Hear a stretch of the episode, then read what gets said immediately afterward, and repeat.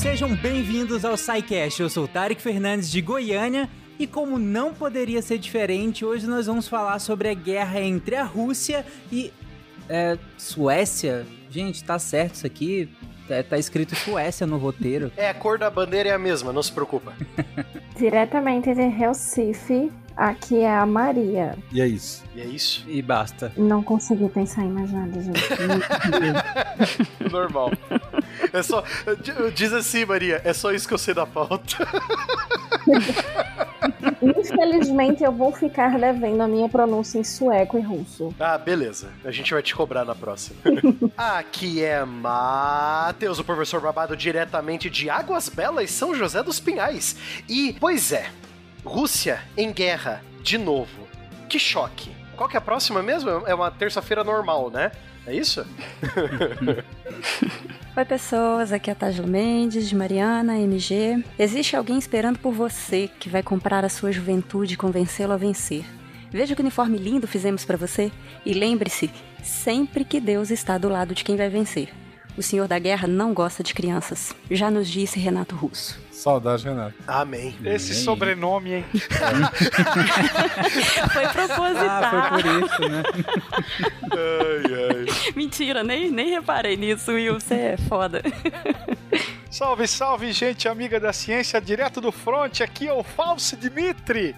William Spengler e além de ousadia e brilhantismo tático, de fato o grande comandante é aquele que sabe quando parar. Isso é uma indireta pro querido amigo Putin? Eu não entendi agora. Diga as pastas, Catarina, aqui é Marcelo Guaxinim. E eu tava vendo Big Brother e de repente tá todo mundo falando de Rússia. Aconteceu alguma coisa? Aparentemente sim, né? Você está ouvindo o SciCast, porque a ciência tem que ser divertida.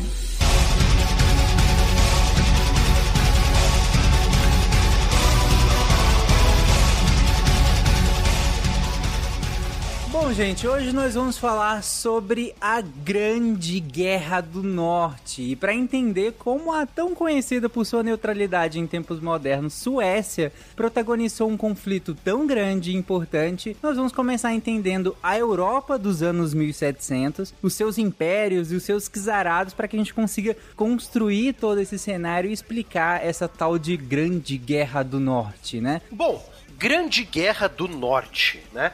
Estamos acostumados a escutar sobre a Primeira Grande Guerra, a Segunda Grande Guerra, né? A Terceira Grande Guerra, que alguns adeptos da fake news já estão falando que está acontecendo, né? Mas enfim, a Grande Guerra do Norte, ela não é tão estudada porque ela aconteceu ao mesmo tempo que uma outra guerra, não vamos dizer mais importante, mas uma outra guerra que atraiu atenções de mais potências da época do que ela mesma, que foi a Guerra de Sucessão Espanhola, né? Então, a Europa viveu por duas guerras ao mesmo tempo, envolvendo as potências ocidentais, que seriam a Grã-Bretanha, a França, a Espanha, Portugal e uhum a Áustria-Hungria a certo ponto, e a Grande Guerra do Norte aconteceu ao mesmo tempo, que envolveu a, o Reino da Dinamarca-Noruega, o Império Russo, alguns reinos alemães e, pasmem, uma das maiores potências da Europa na época, a Suécia. Uhum. Era um império, o grande império sueco do norte. E essa guerra, que aconteceu de 1700 a 1721, né? Lembrando ao ouvinte que guerras dessa época, elas duravam muito assim, porque durante o inverno você para de combater, alguns dos seus soldados voltam durante a primavera para plantar nas fazendas e tal, né? Então você tem todo um. Tipo, guerra, guerra mesmo, só tem ali só em seis meses do ano, né? Só metade do ano é guerra. Uhum. A outra metade é trégua. Então por isso que eles duravam tanto. Porém, é, nós não podemos falar né, de uma coisa. A gente pouco estuda que é a Grande Guerra do Norte sem falar como que diabos, Tarik, a Suécia, a neutrazinha de hoje em dia, era um império no norte uhum. da Europa, né? Como que isso aconteceu? Não tem como falar da Grande Guerra do Norte sem falar como que a Suécia virou o que ela virou na época para bater de frente com um monte de império conhecido, né? Sim. Bom, tudo começa com uma outra guerra de alguns anos antes, chamada a Guerra dos 30 Anos. é, e a expansão da reforma protestante pela Europa toda. Ah, assim que a reforma se espalhou, as ideias do Lutério e do Calvino se espalharam, é, uns 10, 20 anos depois, a Suécia abraçou essas ideias. A Suécia era a campeã no norte da Europa da, na defesa do protestantismo. Ela e a Dinamarca, Uhum. né? E nesse processo todo, a Suécia é, fundou um império só dela, né? Desde a separação dela da Dinamarca, porque a Suécia ela era parte de um Reino Unido de Dinamarca, Suécia e Noruega. O rei da Dinamarca tinha a coroa dos três reinos e por conta de uma revolta que os suecos fizeram, eles elegeram um novo rei e se separaram dessa união com a Dinamarca. E assim, a Dinamarca, a Noruega e a Suécia se desenvolveram sozinhas, né? Cada um no seu no seu caminho. As ambições da Suécia se casam com as ambições do seu primeiro rei, Gustavo I, da família Vasa, né? Gustavo Vasa I. É, ele começou a focar os seus desejos ambicionistas no Mar Báltico. A Suécia sempre via esse mar no norte da Europa, o Mar Báltico, como o mar dela, né? Assim como os romanos viam o Mar Mediterrâneo como Mare Nostrum, a Suécia via o Mar Báltico como dela, né? E ela começou a expandir principalmente pelas regiões da Carélia e da Íngria, que fazem parte da Rússia atual, e a Estônia e a Livônia, que é a atual Letônia, né? Então, toda aquela área ali é, do Báltico Oriental, Finlândia, Estônia, Letônia, Lituânia, a, aonde seria a cidade de São Petersburgo, tudo ali era Suécia. E a Suécia foi aos poucos expandindo por ali, né? Uhum. É, e isso vai ser bem importante pra gente entender a geografia do conflito, né? Porque quando ah, a gente estiver falando das movimentações, se você pensar em Suécia de hoje, talvez você se perca um pouquinho é, na proximidade. Então você tem que entender que toda essa faixa de que, como o Barbato colocou, né? De, de Estônia, Letônia e Lituânia ali, também era Suécia nesse caso, né? Sim, Estônia, Letônia, Lituânia, a Finlândia, é, esse, esse pedacinho da Rússia, algumas cidades e, e estados no, no norte da atual Alemanha, é, tudo isso era Suécia. Tudo isso era Suécia. É, a gente pode até disponibilizar um mapa, acho que se, se der no, no post aí pro, pro ouvinte dar uma olhadinha, né? Ter um mapa sempre bom, né? Porém, Uhum, claro. o que vai empurrar a Suécia para esse, esse patamar de superpotência é, da era moderna europeia vai ser a Guerra dos 30 Anos, né? Uma guerra que aconteceu de 1618 até 1648. Começou com a Liga Evangélica e a Liga Católica. Então, tecnicamente, países protestantes contra países católicos, né? Começou com uma guerra religiosa. E, logicamente, a Suécia, a, é, a Suécia e a Dinamarca se viam como os grandes campeões e defensores do protestantismo no norte da Europa, né? E com isso, com essa guerra, que a gente lembra de é, várias coisas aqui, o ouvinte, aqueles ouvintes que gostam de escutar a banda Sabaton, que é uma banda sueca que tem muitas músicas com base histórica, eles fizeram uma música sobre o Leão do Norte, que era o Gustavus Adolphus, né, Spengler, que foi um dos maiores reis da Suécia, que liderou um, um escarcel danado e jogando na cara dos austríacos, que eram católicos, né, que eles tinham o melhor exército, para acabar morrendo na frente de batalha junto com seus soldados. Isso vai ser, né, Spengler, se você, eh, não sei se você sabe falar um pouco mais do, do, do Gustavus Adolphus, mas isso vai ser muito típico dos suecos durante, eh, durante as várias guerras que eles, vão, eles vão participar. O rei tá sempre liderando o exército e o rei sempre morre na, na frente de batalha com os soldados, né? Gustavo Adolfo é considerado o pai da guerra moderna, né? Porque ele tira do papel as teorias principalmente desenvolvidas pelo Maurício de Nassau, sim, aquele que aqui esteve, e traz por uma parte prática do negócio. Então ele reorganiza o seu exército, ele disponibiliza é, novos esquadrões menores, uma maniabilidade melhor e com armas de fogo apropriada. Então ele vai ser o grande rei guerreiro. Alguns dizem é, que ele, ele foi chamado inclusive de Alexandre do Norte também. E vai morrer em batalha na, na frente, na testa da sua tropa, na batalha de Litzen, no finalzinho da guerra. Com essa é, Guerra dos 30 Anos é, indo e vindo, né? Essa, essa sim durou 30 anos, não foi que nem a, a Guerra dos 100 Anos que durou 116, né? É, é, a Suécia aproveitou muito a fraqueza do reino da Dinamarca, né? Que era o seu rival desde a época medieval, né? Como eu disse, os dinamarqueses tinham a coroa da Suécia, né? Então Suécia e Dinamarca sempre Desde o século XIV. desde o século XIV. Suécia e Dinamarca sempre se viam como rivais locais, né? Tanto que essa pressão territorial toda fez com que a Dinamarca mudasse de lado na Guerra dos 30 Anos, ali no meio da Guerra dos 30 Anos. Porque os suecos aproveitaram para tomar terras dinamarquesas quando os dinamarqueses pediram a toalha pros católicos, né? E os, os dinamarqueses que eram protestantes acabaram entrando para a Liga Católica só para dar o troco pros é, nos suecos. Isso vai ser muito comum na Europa, na Europa do Norte, né? Ah, os objetivos políticos dando lugar a, a- da- é, tomando o lugar de objetivos religiosos, né?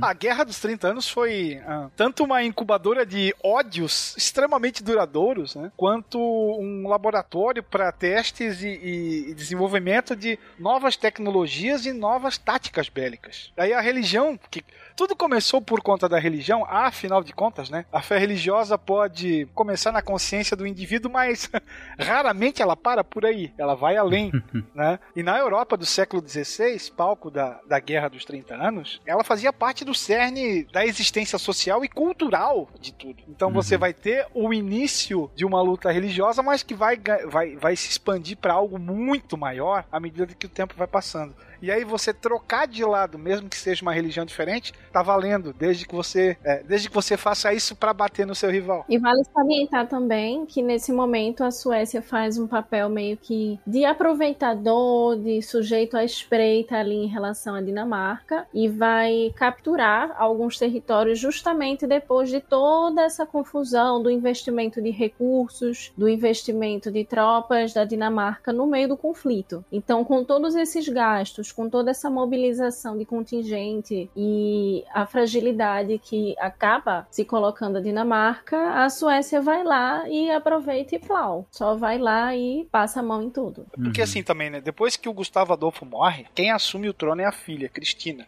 Mas ela acaba fazendo algo, entre aspas, inconcebível. Ela se torna católica, sendo que a Suécia Hum. havia lutado pelo lado protestante. E aí ela ah, é, entre aspas, convidada, tempos depois, a abdicar. Uhum. E aí quem assume foi Carlos X. E ele já tinha aprendido a dominar a- essa complicada máquina militar que o Gustavo Adolfo tinha criado. Então ele estabelece um protetorado sueco dentro da Polônia, mais ou menos a, a- do que seria a oeste da, da Prússia. Só que aí nós temos uma revolta polonesa contra os suecos e Brandemburgo, na época parceiros, né? É, a revolta sueca, ou melhor, a revolta polonesa expulsa os suecos, aí você tem, aqui a gente já tem as cartas aparecendo, Rússia, Dinamarca e Áustria se unindo aos poloneses contra a Suécia. Essa revolta, muitos historiadores chamam de Primeira Grande Guerra do Norte, porque guerras do Norte é meio que no plural mesmo, né? Só que essa primeira batalha terminou com a vitória sueca, e ela vai conseguir atingir o apogeu na Europa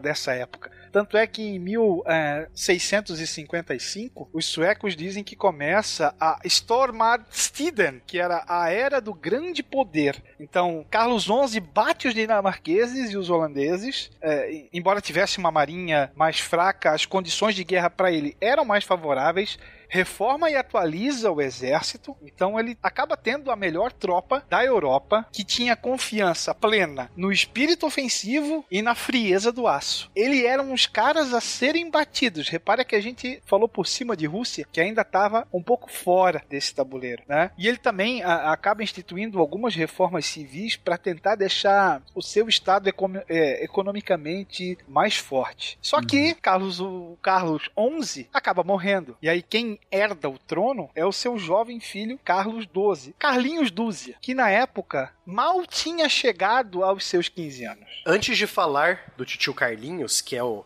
nosso querido rei da Suécia durante a, Gue- a Grande Guerra do Norte, é, nós temos que falar também, né, Spengler, que guerra custa caro. Não importa se você é o vencedor, se você é o perdedor. Guerra custa caro. Você tem que pagar o soldado, você tem que pagar a comida que o soldado vai comer, você tem que pagar o uniforme, munição, whatever Mercenários. mercenários, whatever, né?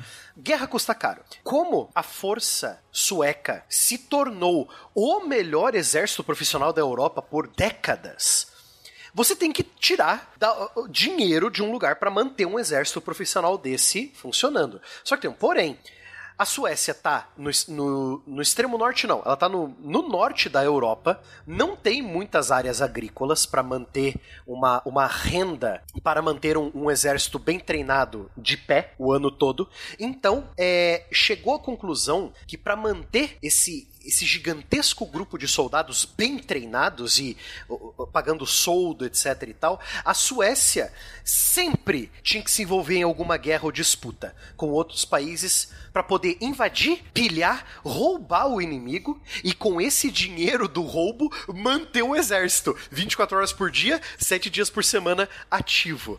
Então, uhum. a Suécia meio que ela tinha que viver em um constante estado belicoso. Tão romano isso, né? Tão romano, né? É tão moderno também, né, Spengler?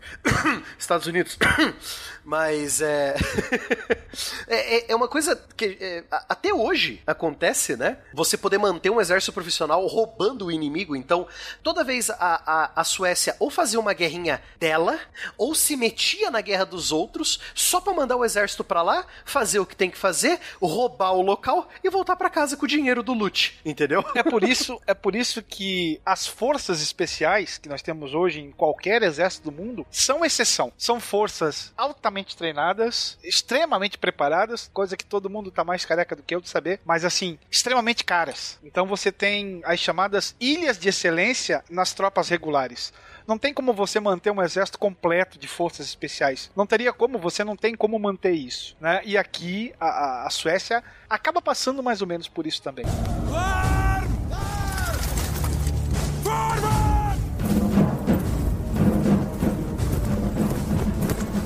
Mas a Suécia ela não pensava dessa forma sozinha, né? Outras nações ali tinham essa mesma essa, essa mesma ideia de sustentabilidade aí da, da né, para manter os exércitos de entrar e pilhar e financiar né, os seus exércitos dessa forma. Ah, não, com certeza. Você tinha o começo do exército da Prússia, que vai se tornar a força militar mais forte no, em 1750, 1760 na Europa. Isso, século XVIII. Isso, no, no, no século XVIII.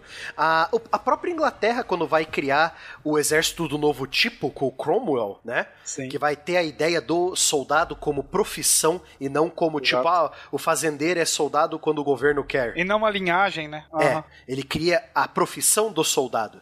Então, mas a Suécia foi a primeira a fazer isso eh, tão massivamente na Europa continental. E pra gente terminar esse pequeno layout de como que a, a, a, Suécia estava antes de 1700, né, quando a, a, Grande Guerra do Norte começou, você deve entender que sendo tão belicosa assim, os seus vizinhos não vão gostar de você, né? Porque você uhum. vai estar sempre se metendo na guerra dos outros ou fazendo guerras suas para manter os seus soldados pagos.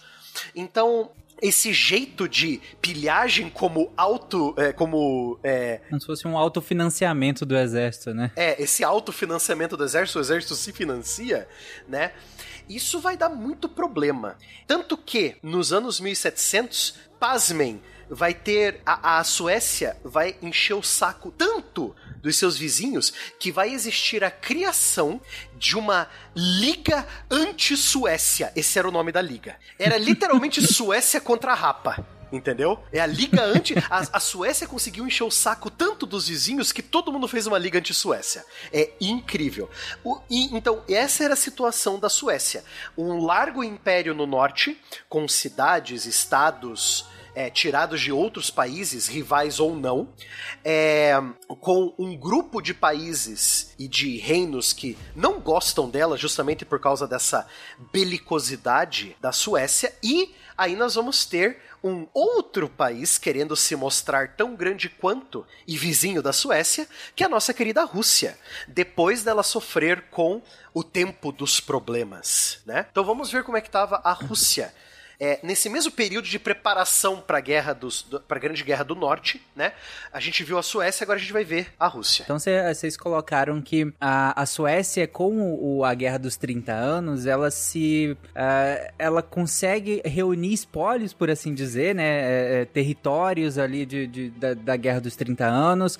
Ela treina o seu exército, profissionaliza o seu exército, né? E, e tem um dos melhores exércitos da, da do continente. E além além e como modus operandi, ela financia esse exército a partir de conquistas do próprio exército, né? Vocês colocaram que é, essa, essa fome, né, por conquista é para até para financiar e manter a sua, a sua própria o seu próprio exército funcionando e, e, e essa fome cada vez sendo alimentada pelas conquistas dela própria, isso acaba gerando, claro, uma, inimizades é, em todo o continente, pelo menos em todo em volta, né, o entorno da Suécia e aí a gente tem basicamente o quem quando vai pensar na, na, na Grande Guerra do Norte é quem contra quem é como você colocou babado é basicamente a Suécia contra todo mundo que tá ali em volta e que, que se irritou ou que é, de alguma maneira se sentiu ameaçado com essa, essa esse ímpeto expansionista da Suécia.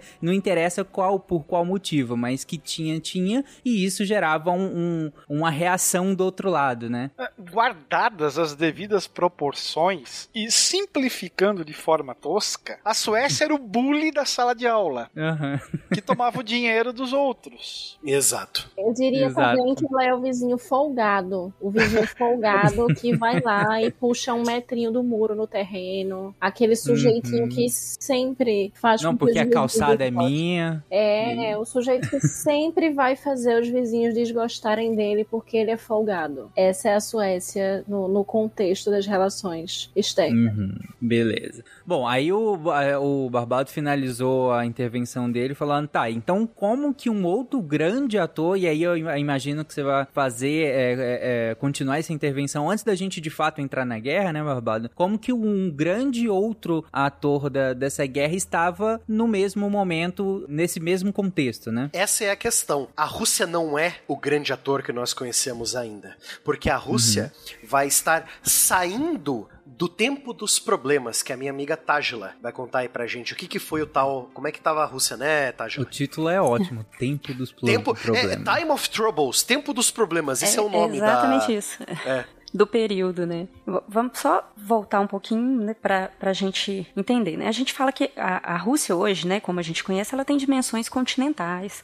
É o maior em território, né? Vai, estende aí entre Ásia e Europa. Mas é, é, o princípio de tudo, né, como, como o Barbado falou, então ela não tinha essa, essa importância toda e nem essa extensão territorial toda.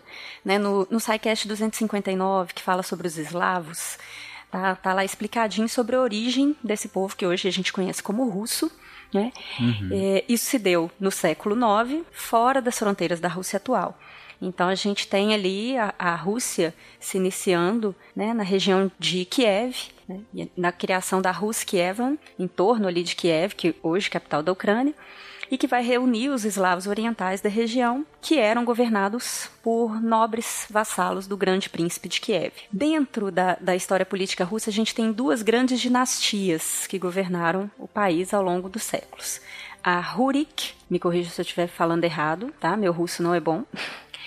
Iniciou-se, né? A, a dinastia Rurik vai iniciar aí quando o príncipe Rurik foi convidado pelos senhores de Novgorod, Novgorod a assumir o trono da cidade em 862. né? Ele era é, um dos três irmãos que foram aí, né, de acordo com, com a história, né, da, da mais antiga crônica é, escrita em russo que se tem notícia, que é a crônica primária, ela fala que Algumas tribos eslavas da região convidaram, na década de 1860, três irmãos vikings para governar essas tribos. Um deles era Hurik, que quando os dois irmãos morrem, né, ele era o mais velho, inclusive ele vai governar a cidade de Novgorod e passa a ser o único soberano da região. Quando ele morre, Oleg, é, seu, o regente do seu filho, vai conquistar Kiev e começar a expandir aos poucos o território ali. Os reis da dinastia Rurik vão ocupar o trono até o final então do século XVI. E o fim dessa dinastia vai ocorrer a partir de 1598, quando morre o czar Teodoro I, e aí começa o que a gente chama de tempo das dificuldades. Como o próprio nome diz, então, o tempo das dificuldades foi um período bastante conturbado, marcado por fome, guerras, é, disputas pelo poder, uma vez que não havia herdeiros diretos ao trono da dinastia Rurik.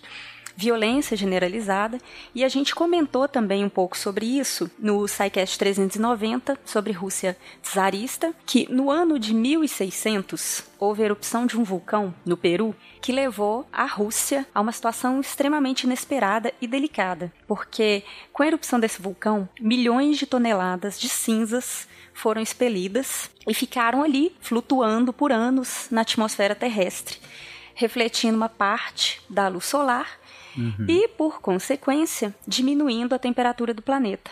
Esse problema vai acertar então o território russo. Em 1601, as temperaturas chegam às menores marcas em 100 anos. O plantio, a colheita, tudo prejudicado, levando a uma crise de abastecimento. Cerca de 2 milhões de pessoas, quase um terço da população na época, teriam morrido de frio ou de fome Caraca. por causa disso. Percebendo a incapacidade do governo de proteger, né, de protegê-la, a população se revoltou, se aproveita dessa situação, é, alguns nobres rivais que vão brigar pelo poder, e aí a gente tem o caos instaurado. Uhum. É, por isso a gente tem né, esse período aí extremamente conturbado, chamado de Tempo das Dificuldades, que vai durar mais ou menos uma década. E considera-se o fim desse período quando primeiro Romanov vai ser escolhido e eleito pelos boiardos, né, que são os nobres russos ali, para ocupar o trono moscovita. A ascensão então de Miguel ao trono vai acontecer em 1613 e com ele a gente começa a segunda dinastia tão importante aí que eu mencionei antes, né, que seriam duas, que é a dos Romanov, que vai governar a Rússia até 1917 quando Nicolau II vai ser destituído do trono, né, durante aí todos os desdobramentos da Revolução Russa. E aí a gente tem, um pouquinho depois disso, uma figura que vai ser central dentro desse conflito que a gente está conversando, que é justamente o Pedro I. Então, Pedro ele vai é, viver um momento de transição política muito importante na Rússia. Então, ele vai viver desde entre uh, os últimos anos né, do Tsarado até o início do Império, lá já nesse conturbado século XVIII. Então, ele é filho do Tsar Alexei e da imperatriz Natália Narikshina. Então, me perdoem o meu russo, que não está um tanto afiado né, ultimamente.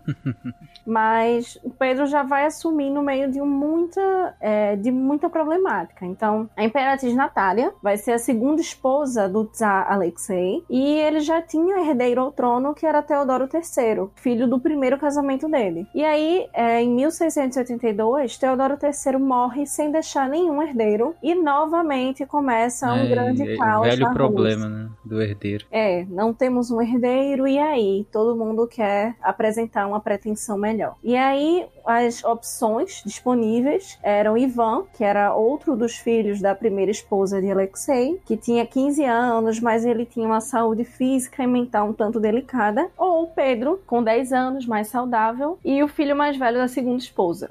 Então, Pedro, em 1682, com, é, logo após a morte do Teodoro III, ele vai ser declarado pelo pai como é, czar. Só que aí a irmã mais velha dele, também no primeiro casamento, ela, a Sofia, de 25 aninhos, ela vai levantar-se e vai marcar um evento que vai ser conhecido como Levante Streltsy. E ele vai culminar numa questão meio que conciliadora em relação aos herdeiros duas imperatrizes. Só uma, uma observação observação, né? É, os Streltsy, eles eram é, uma espécie, eles foram é, uma espécie de guarda pessoal do Ivan IV, né?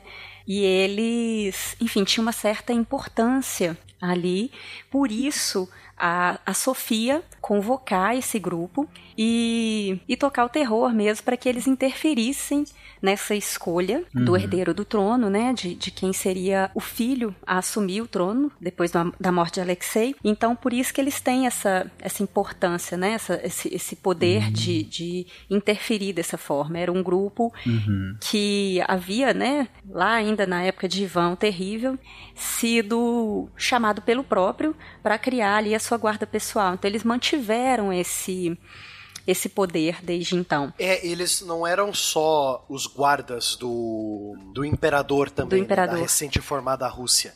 Eles eram, a, se eu não me engano, a primeira tropa russa a usar armas de fogo. Né? Eles eram os mosqueteiros do. Eles eram. O, quando você os fala. Os mosqueteiros do rei. Exato. Quando você fala Streltsy, como a, a Maria explicou, eles são uma tropa bem treinada e, ao contrário dos mosqueteiros. É, franceses, por Franceses. exemplo, que tinham uma pistola e uma um florete, uma rapieira, que é uma espada curta. Os Streltsy tinham um mosquete e eles usavam um machado de duas mãos pra tanto apoiar o mosquete pra atirar melhor, quanto pra, bom, acabou a munição, deixa eu pegar meu machado de duas mãos É, ia aqui, ser né? bruto mesmo. Não tem Esses cão caça cara- com gato, né? É. Pra aqueles que gostam de RPG, pra aqueles que gostam de RPG, parece os anões, cara, dos RPG. Sempre com um machado de duas mãos na Caraca. mão. O, o Barbato colocou aqui, gente, pra quem tá nos ouvindo, o Barbato colocou aqui no nosso grupo do, do Discord uma imagem e é muito louco que o cara usa o próprio machado de apoio pro mosquete, então ele atira com um machado de apoio e aí, é claro, acabar a munição, sei lá, ele já pega o machado e já vai pra cima também, né? Acho útil. Acho bem justo. Uma elegância e uma violência ao mesmo tempo que só tinham como ser russas. Coisas que você só consegue imaginar a Rússia fazendo. Apoiar Exatamente. um É, é coisa de russo. Aham. A Maria tava, tava comentando, e aí quando a Maria tava, citou a Sofia, eu imaginei. Eu não conheço eh, muito bem essa história, então eu imaginei que talvez a Sofia eh, estivesse inconformada dela não ter assumido, dado que ela é mais velha e o Pedro I é mais novo. Só que a, a reivindicação dela é pra que o Ivan V assumisse, né? Exato. Na real, é porque a mulher não herdava, né? Uhum. Não, imaginei. Ainda né, nessa época ela estava fora da linha de sucessão. E aí você, Exato. o que você tem na verdade é um choque de clãs, né? Devido aos, aos casamentos que o, o, o czar anterior teve. Então você tem o filho do primeiro casamento, você tem o filho do segundo casamento, e aí você tem a irmã, a filha do primeiro casamento, que não quer que a sogra do segundo acabe exercendo poder sobre o filho e assim vai. Uhum. É, muita gente lembra de Catarina como sendo a grande imperatriz e a primeira mulher a, a, a comandar a Rússia, mas Sofia, aqui no século XVII, já cumpre os deveres de soberana durante a sua regência. Ela foi uma mulher extremamente influente. É, os dois irmãos, eles na verdade é, eram governantes cerimoniais, né? Quem governava mesmo era Sofia. Ela fez tudo bastante planejado, então, né? É, Ivan e Pedro ficavam responsáveis por receber delegações, participar de festas oficiais e tal, né? E foi assim por sete anos, até 1689 quando Pedro falou, opa, eu, eu sou ou eu não sou o imperador desse negócio aqui, né? Essa minha meia-irmã vai ficar aí até quando, né? Governando de fato. Né?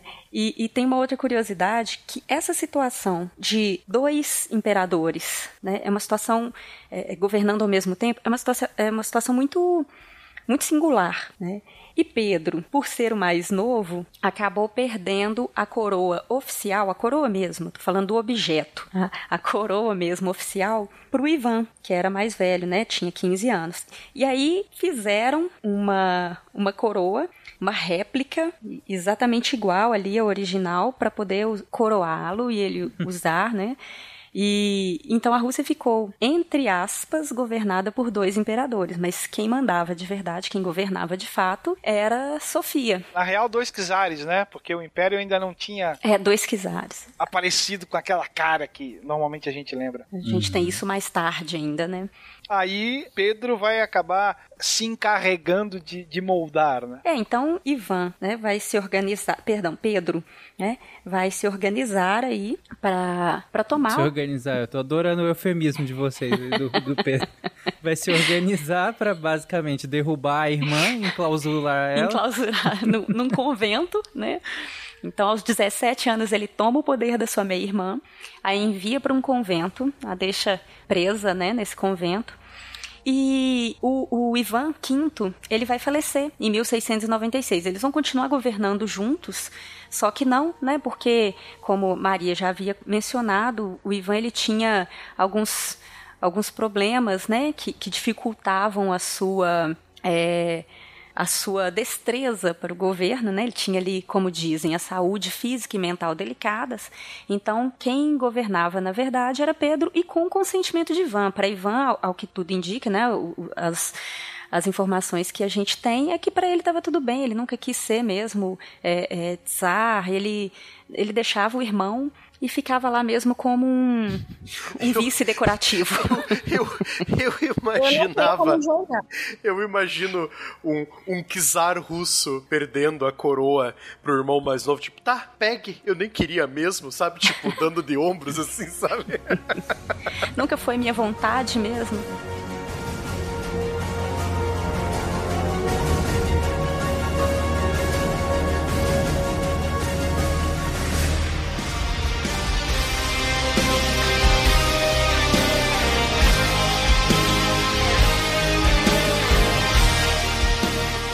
Aí beleza, aí vocês falaram então que o, o Pedro, né, destitui a irmã aí da, desse cargo extraoficial, que, que Sofia, né, quem de fato governava como vocês colocaram, e aí, basicamente sete anos depois, o Ivan V morre, e aí, de fato, o Pedro passa a ser o, o, o czar oficial, né, ou o imperador, né? É, entre aspas ainda. Ainda não. Né?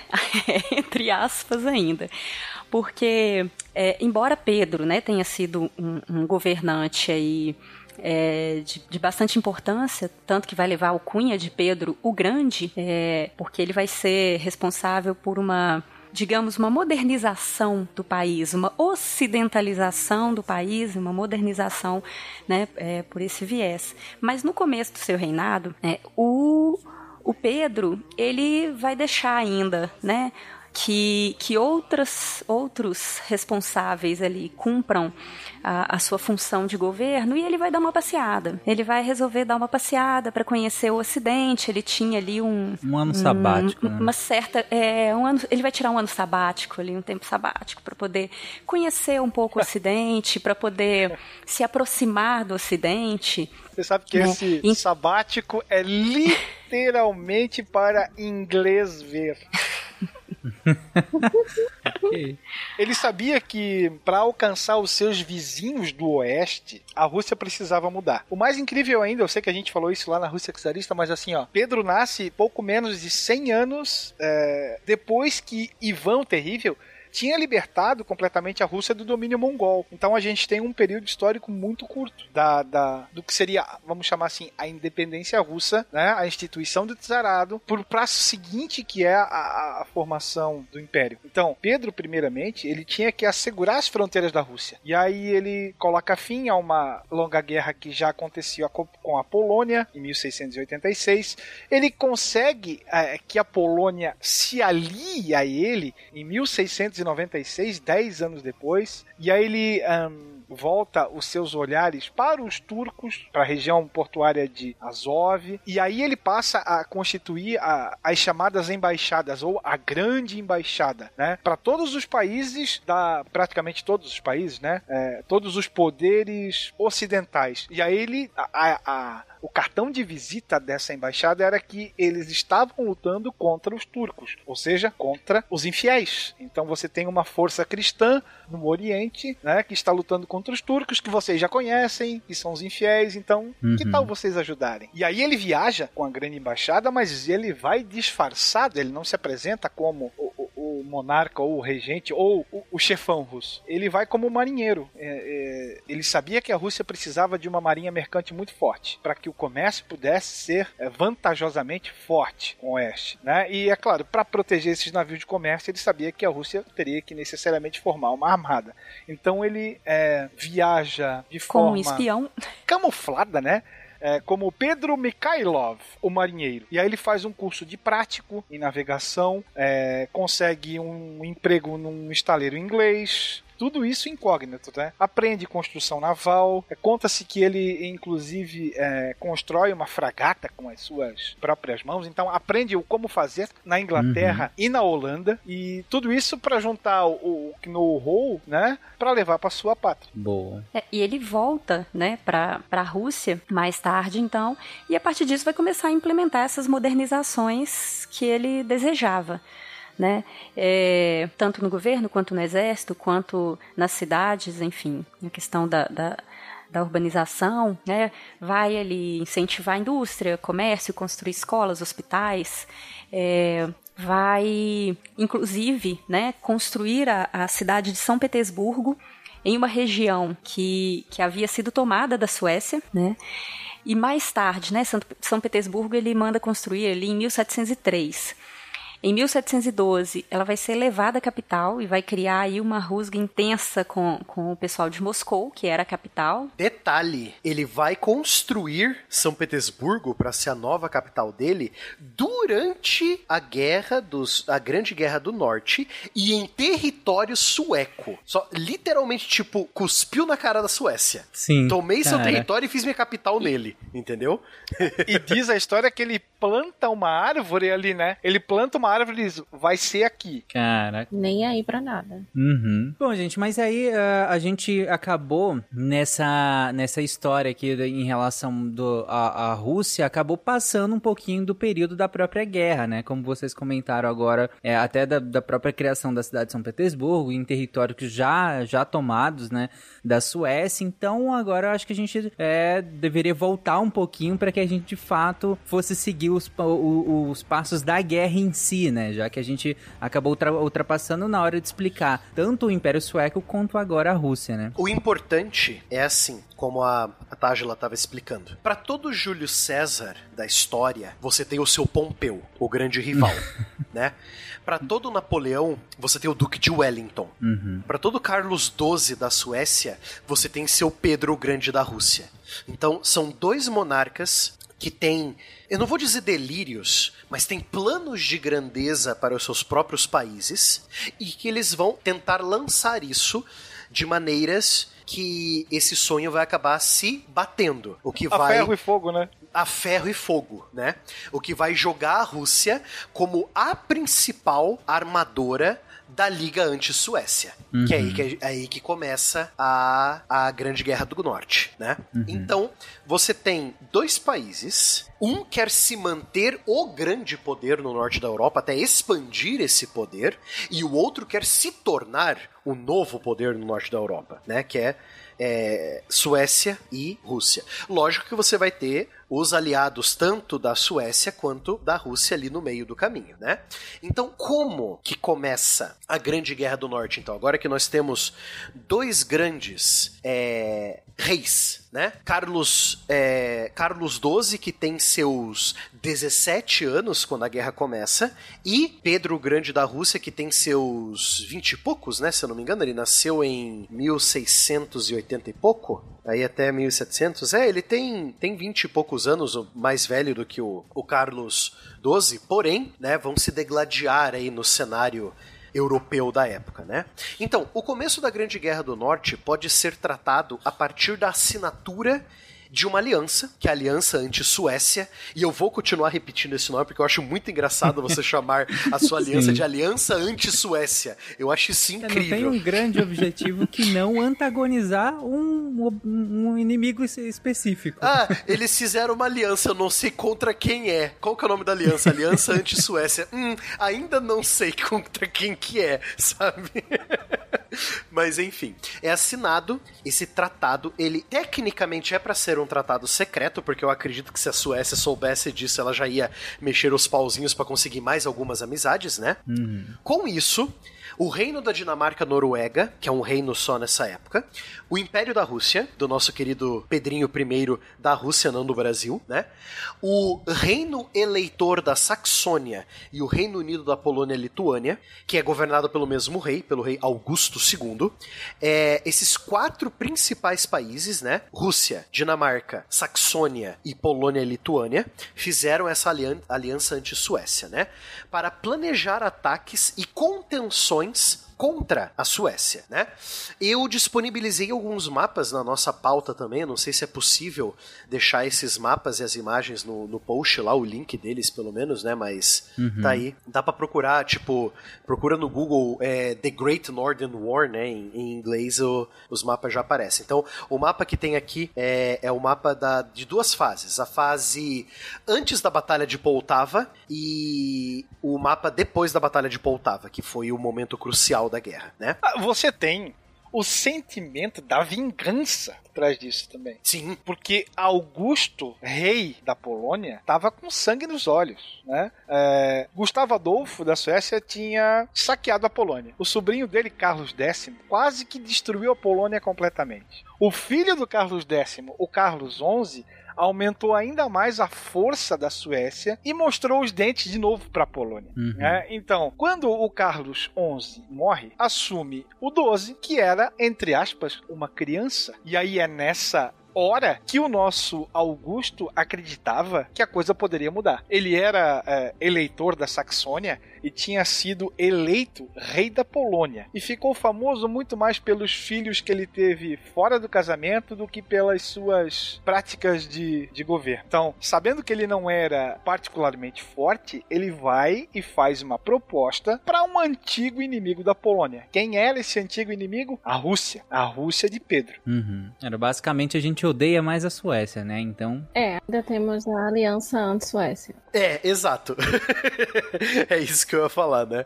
Bom, essa Grande Guerra do Norte, ela é dividida em fases. E geralmente as fases têm a ver com é, os países em que os combates aconteceram mais, né?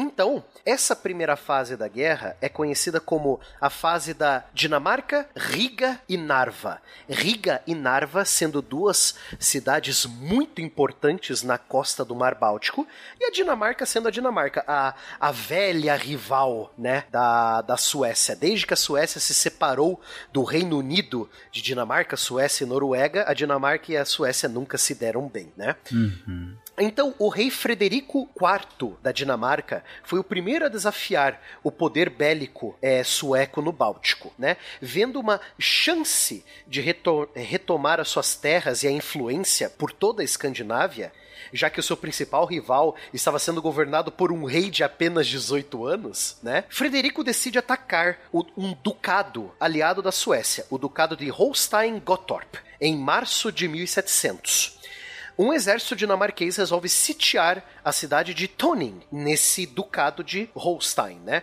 Que é logo ali, tipo, na fronteira entre a atual Alemanha e a atual Dinamarca, você tem ali um pedaço de terra, e esse pedaço de terra se chama Holstein.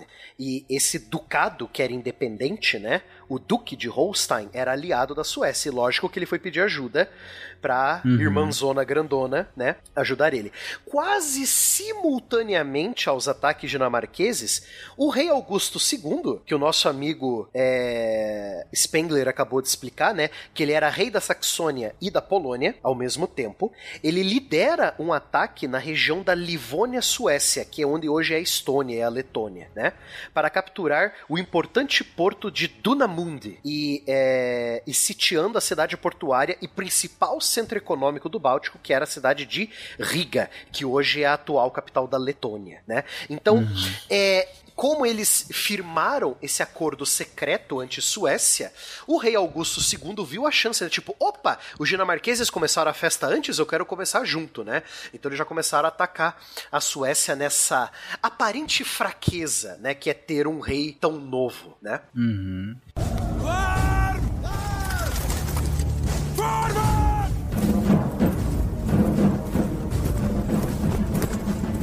É, só pra situar, Barbada, até agora, então a gente tem. é, gente, pra quem tiver um acesso ao mapa, claro que a gente vai deixar o mapa no post e tudo mais, mas caso você não tenha aberto o post, tudo, pode abrir um mapa comum mesmo, um mapa Mundi, ou pesquisar pelo mapa. Tem o Geacron, né, também, que dá pra Sim. pesquisar pelo mapa da época e tal, mas basicamente você tem um, a- a- um ataque a- ao, ao território sueco, ali onde hoje é a Estônia e onde hoje é a Letônia, né? Isso. E ao mesmo tempo você tem a Dinamarca atacando ao sul é, o, que, o que hoje é a Alemanha. Isso, exatamente. Que era território protegido pela Suécia. É, É. é porque é difícil falar Alemanha, porque a Alemanha dessa época não existe. É um monte de país eco, tudo recortado. Aham. né? Tanto que a Saxônia, que o rei Augusto II também é rei, ela faz parte do, do Sacro Império Romano Germânico que ainda existe nessa época aqui, né? Então você tem esses dois ataques. Você tem um ataque polonês na Letônia e na Estônia, que são territórios suecos,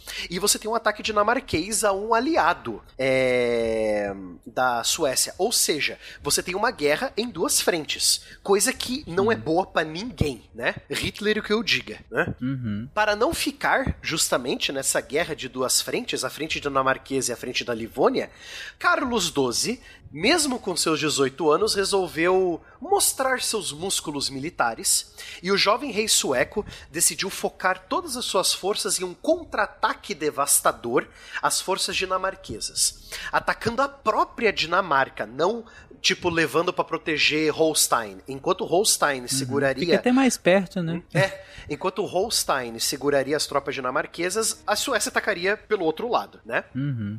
Desembarcando tropas nas proximidades de fortes dinamarqueses, né? Porém, é, nenhum plano sobrevive ao encontro com o inimigo, né?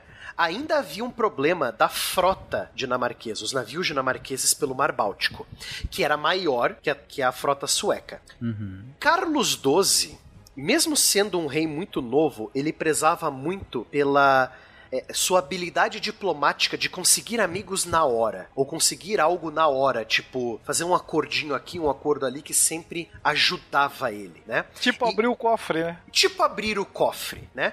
Então, por essa habilidade diplomática e abrir o cofre, Carlos XII conseguiu convencer a Inglaterra e as Províncias Unidas, que são os Países Baixos hoje em dia, né, a, a Holanda, a emprestarem alguns navios de guerra que estavam na região. Justamente para proteger as rotas comerciais dos dois países. Então, Carlos literalmente chegou para diplomatas ingleses e, e holandeses e falou: seguinte, eu tô precisando de mais navios, eu- os seus estão parados por aqui. Eu vou alugar eles, tá aqui o dinheiro, eles vão me ajudar contra a Dinamarca, depois eu devolvo, ok? Foi isso que o Carlos fez. E lógico, né? Inglaterra e, e Províncias Unidas, né? A Holanda, tipo, ok, né? Dinheiro de graça. né? É, com esses reforços estrangeiros, a marinha sueca conseguiu vencer a dinamarquesa, derrotando-a em combate e bloqueando seus principais portos, né? Só pra deixar claro, esses navios estavam no, no Báltico ou no Mar do Norte? É que assim, como as rotas de comércio ligavam o Báltico à Inglaterra e à Holanda, é, a rota, você tem né, navios que vão e vêm. Quando a guerra começou, a Inglaterra e a Holanda já tinham enviado esses barcos para patrulhar as rotas. Carlos só aproveitou e alugou eles, entendeu? Os, os barcos que estavam passando por ali. O início do movimento expansionista sueco se dá, lá antes ainda, se dá por causa do comércio. O Báltico Sim. é uma verdadeira feira. Então existe muita grana envolvida ali. Hum, Não entendi. por acaso, ingleses e neerlandeses estão por lá para, entre aspas, patrulhar rotas comerciais. Uhum. E aí você faz um frete. Ó, pode ficar aí, fica com as suas bandeiras, tanto que para a Dinamarca esse pretenso ataque ou a ameaça era inglesa e das Províncias Unidas, não era Uhum. sueca. Exato. Bom, com esse apoio naval que a Suécia conseguiu, é, você tem vários desembarques militares ao longo da península de Jutland, ou Jutlândia, né? Que é, a- é, é o que a gente imagina o que é a Dinamarca, né? Porque a Dinamarca é a península da Jutlândia e as ilhas do lado, né? Eles bombardeiam e cercam a capital dinamarquesa, Copenhague, né?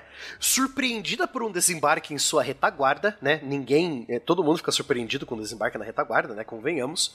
É, com a derrota no mar e com seus portos bloqueados, as tropas dinamarquesas se retiraram. E o reino da Dinamarca assina um tratado de paz separado em agosto. A guerra começou em março. Então, Pois é. março, abril, maio, junho, julho, agosto, né? Cinco meses depois, a- a- a- o contra-ataque devastador do, do, do Carlos XII, né? Dá frutos. E a Dinamarca sai dessa de- desse começo de guerra, né, assinando um tratado de paz em Travendal, né? Com os dinamarqueses fora de jogo, as tropas suecas eh, podem se mover livremente para lidar com os dito cujo dos poloneses de Augusto II e as suas tropas na Livônia, né, na, na Letônia e na Estônia, né? Uhum. Porém, com a saída da Dinamarca, também a Rússia viu que, bom, se meus dois aliados não Deu ruim. deu ruim. Se os meus dois aliados não estão dando conta, eu acho que eu vou ter que me meter também. E a Rússia declara a guerra à Suécia para tentar ajudar os poloneses ali na Estônia e na, Litu... na, na Letônia, né? Enviando tropas. O palco estava pronto para a primeira grande batalha terrestre entre tropas russas e suecas da guerra. A cidade sueca de Narva, que é na atual, bem no norte da Estônia, né? Dá de cara pro Golfo da Finlândia, é, está situada, estava sitiada, cercada por um grande exército russo desde outubro de 1700. Em novembro, em pleno inverno, os soldados de Carlos e de Pedro se encontram em campo de batalha, né? Carlos manda seus soldados que lidaram com a Dinamarca para é, socorrer a cidade sueca de Narva, né?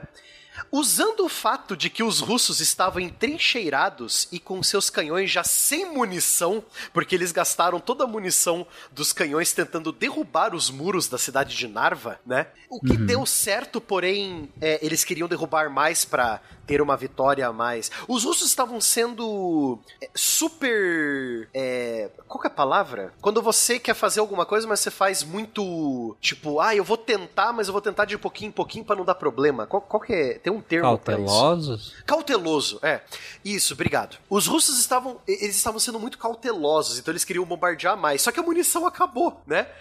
E justo quando o exército de Carlos XII chega para libertar a cidade de Narva, né?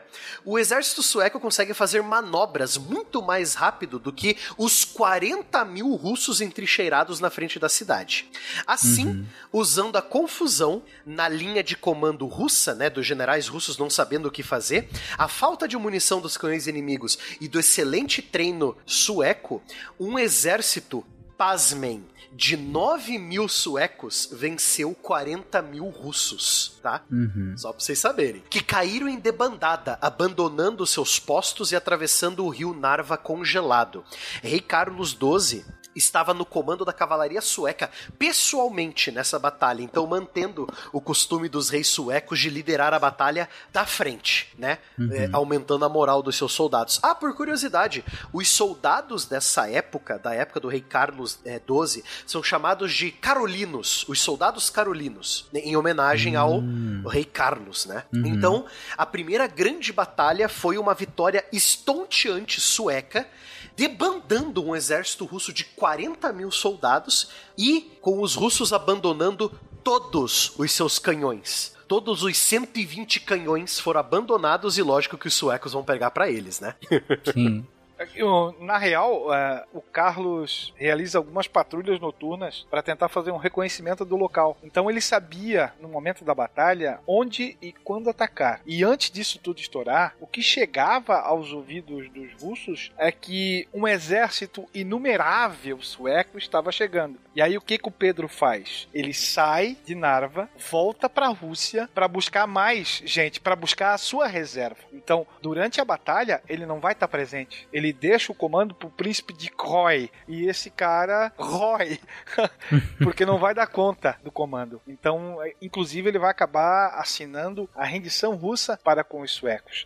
E, além da, da inferioridade numérica, o, os suecos vão ter também uma vantagem que foi uma grande nevasca que aconteceu no local. Tanto é que se diz que Carlos, quando essa nevasca começa, ele se volta para suas tropas e diz: agora é a hora. Com a tempestade às nossas costas, eles nunca verão o quão poucos somos nós. Uhum. E aí uhum. você tem é, uma tropa especializada, bem treinada, ainda que pequena, é, com uma com, com muito pouca é, visibilidade do campo de batalha para quem está defendendo, né? É, quem garante que são 10 mil, 8 mil ou muito mais, né? face aos 40 mil. O que se fala é que existia normalmente 4 para 1 na defensiva. Então é uma vitória bastante considerável e Pedro acaba tendo que aprender para evitar que isso aconteça no futuro novamente. Exato. Após essa derrota devastadora, as tropas do Tizar que não estavam presentes, eh, que o Tizar não estava presente, né? Recuou. É claro que ele não vai chegar a tempo, né? É.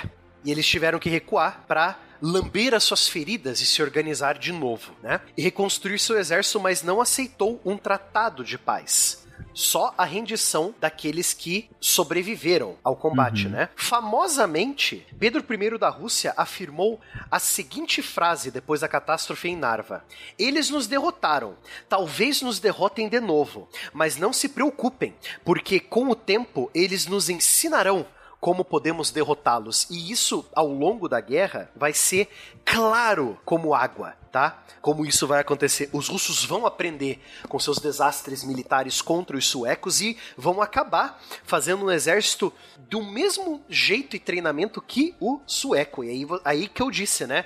Para todo Júlio César você tem o seu Pompeu, para todo Carlos XII você vai ter o seu Pedro I, né? Nessa esmagadora vitória Suécia também é, mostrou ao mundo duas coisas. Um, o nível de profissionalismo e treinamento que os suecos tinham, que não era brincadeira, e que o exército russo imperial era tão desorganizado e ineficiente quanto era grande, né? Agora era a Suécia contra Augusto II, o rei da Saxônia e da Polônia, né? Só sobrou ele. É, pois é, então, isso que eu ia falar. Porque a, a Dinamarca saiu, né? E aí você colocou que, que, que a Suécia vai em, em direção a, a regiões da, da, Letônia e da Estônia é, para justamente é, resguardar essas regiões que estavam sendo atacadas pela Polônia, mas eles entram em confronto com o exército russo, né? Que tinha ido para a região, tinha declarado guerra oficialmente à Suécia e tinha ido para a região é, também para guerrear. Só que agora, com o, re, com o retrocesso é, russo, é, o, o, o, ele se volta para justamente para a Polônia, né? Quem, que, quem de fato tinha atacado essas regiões, né? Só sobrou os poloneses, tá certo isso? Sim. Então, qual que é o problema aqui, né? Só sobrou o Augusto da, da grande aliança anti-Suécia. Dos, uhum. dos quatro países só sobrou dois, né? Em, em questão de um ano, dois, né? Assim começa a segunda fase da guerra, que é a fase da Polônia-Lituânia, né? Que o, o Carlos XII vai se focar contra os poloneses do rei Augusto. Porém, aqui também nós vamos ver dois erros crassos que o Carlos XII vai cometer. O primeiro erro foi não terminar os russos de vez. Esse foi o primeiro erro dele. Ele não perseguiu os russos. Ele não foi atrás do que restou do exército do Pedro Grande. Ele não foi é, tentar ganhar coisas a mais sobre a Rússia. Ele resolveu focar na Polônia. E focar na Polônia foi o segundo erro. Né? O primeiro erro foi deixar os russos descansarem. O segundo erro foi é, ir atrás da Polônia e Lituânia. Porque, cara, a Polônia-Lituânia uhum. vai ser é, é meio anacrônico falar isso, mas vai ser muito similar ao que o Vietnã foi para os Estados Unidos ou a, o Afeganistão foi para a União Soviética. Cara, vai ser uma bagunça que o, o Carlos XII vai se meter na Polônia que vai ocupar tanto tempo dele que vai dar tempo da Rússia se reestruturar entendeu? Então uhum. a segunda fase da guerra vai ser o principal erro do Carlos XII nessa campanha toda. Então, né? Olha aí, já dá para fazer um contrafactual, né, Barbado? Pois é, se Carlos XII tivesse perseguido a Rússia até o fim, né? Isso ia Exatamente. ser bem interessante. Carlos XII não perdeu tempo. Logo após um longo descanso é, e de receber suprimentos dos, para os seus soldados, né? Ele marchou com o seu exército para capturar as principais cidades polonesas e tentar pegar as tropas do rei Augusto de surpresa. Porém, né, como se fosse um golpe do destino, Augusto II tinha outros planos. Ele sempre sonhou em transformar a Polônia e a Lituânia em um reino hereditário e não em uma monarquia eletiva. O rei da Polônia e Lituânia era eleito quando ele morria, não passava de pai para filho. É por isso que um rei alemão virou rei da Polônia, né, porque ele é da Saxônia originalmente. Uhum. Com um baita de um exército sueco invadindo suas terras, o, o, o, rei Augusto II teve um vislumbre. Eu vou deixar o inimigo invadir e destruir o meu país, porque eu vou ter a desculpa política de falar, viu Polônia, como uma monarquia eleita não funciona? Me deixe ser o monarca absolutista e eu resolvo o problema. O cara tava literalmente querendo entregar metade do país de bandeja para um caos total ser, ser lançado na Polônia para ele virar rei hereditário da Polônia, para ele virar o rei é, absolutista da Polônia, né? Cara, eu conheço político aí muito próximo da gente que faria isso, mas assim, sem nem pestanejar. Pois é, né? Pra você ver que a história, infelizmente, se repete. Algumas coisas se repetem na história, né? É, infelizmente, as táticas militares de sempre perder para a Suécia funcionou demais até, porque ele perdeu muitos soldados, né? É, derrotas atrás de derrotas, cidades capturadas, isso foi o caos caos para a Polônia. A situação foi tão tensa para o lado do Augusto que Carlos XII conseguiu suporte o suficiente dos nobres poloneses, poloneses para eleger outro rei para a Polônia. Um rei, logicamente, amigo da Suécia. Ou seja, eu invadindo um país para tirar o governo atual e colocar um governo Uhum. que seja meu amigo no lugar. Nossa, que cheirinho de déjà vu. Mas enfim, né?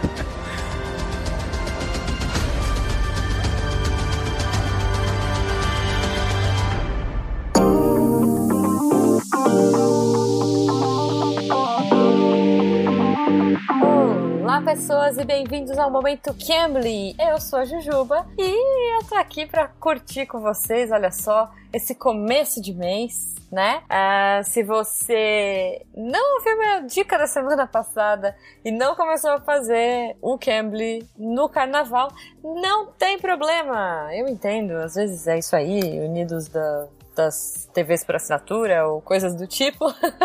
o momento então de você aprender inglês, olha só, e começar uma coisa nova, pode ser agora, por que não? Nada de deixar para depois. Se você quiser aprender inglês, com aquele esquema lindo, maravilhoso do Cambly e conversar com professores super diferentes. Aliás, essa semana eu conversei sobre Pokémon com meu professor, olha só, para vocês verem como, como a gente pode falar sobre tudo mesmo.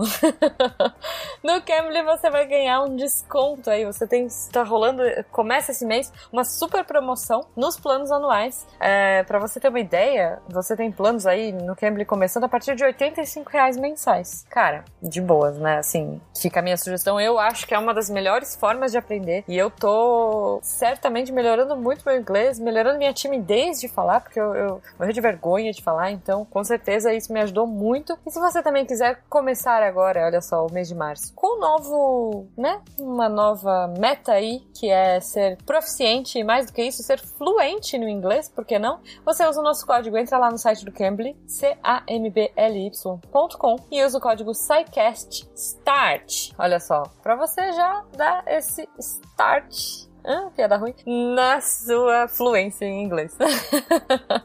e assim, corre. Você tem só esse mês para aproveitar essa super promoção. Lembrando que você tem a aula, né? A aula teste. Se cadastre, você vai ganhar uma aula teste com o nosso código. E depois você já vai ganhar todos os descontos aí. Então aproveita. Essa semana eu conversei com o Carrie, como eu falei sobre Pokémon. E a gente tava falando. Putz, é muito legal, né? Essas coisas aleatórias da vida. A gente tá. Eu, eu- ele se formou em japonês nos Estados Unidos. E aí eu fiquei curiosa de por que que ele tinha se formado em japonês. Fui conversar com ele e descobri que, na verdade, ele adorava desenhos japoneses. E eu também. E a conversa fluiu toda nesse sentido. E ele é muito fofo. Ele me corrigiu no que eu tava falando errado. De um jeito super tranquilo, super delicado. Então é muito legal é, você poder melhorar o seu inglês falando de coisas que você gosta, né? E aí eu vou deixar um pouquinho aí, um trechinho pra vocês ouvirem do meu papo com o Carrie. Lembrando que o link dele também vai estar aí no post. Se você quiser trocar uma ideia com ele, falar sobre Pokémon ou não, ou sobre cultura japonesa, ou sobre outras coisas, sobre gramática, ele manja de tudo. Aproveita, corre lá. E é isso, gente. Então, SciCast Start. O seu inglês começa agora. Olha aí. É, Cambly, ó. Fica a sugestão aí de merchan, hein? Ok, falei demais. Um beijo pra vocês e até semana que vem. uh, the Pokemon anime when they they came into they brought it into the United States and um, the, the the main character um, Satoshi I think in, in the original Yeah, Ash Satoshi. Ash and the American Yeah, version he was he was here, holding here is, is Ash, Ash Ketchum. Ash Ketchum yes Ash Ketchum. so he was he was holding a, a, an onigiri a rice ball in the original and they Yeah. edited the video in the American version to make him holding a donut oh my god. And when I heard about this, I was like, no, why would they do this? We we we oh. should encourage people to learn about other cultures, but they are only thinking this is what will make us money. People who see things that are foreign will be, be uncomfortable and they won't want to they won't want to watch it. so sad.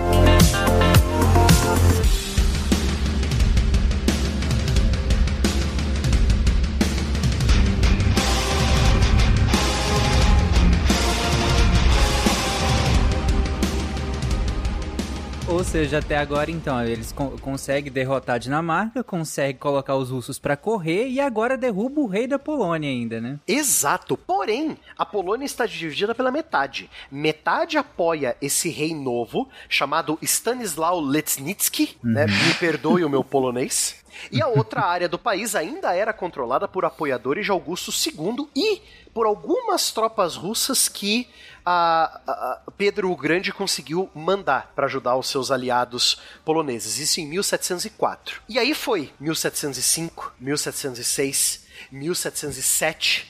Carlos XII só preocupado com a Polônia e esquecendo de ver que seu principal rival, a nossa querida Rússia, que ainda estava em pé de guerra com a Suécia, ela não pediu arrego, ela só recuou.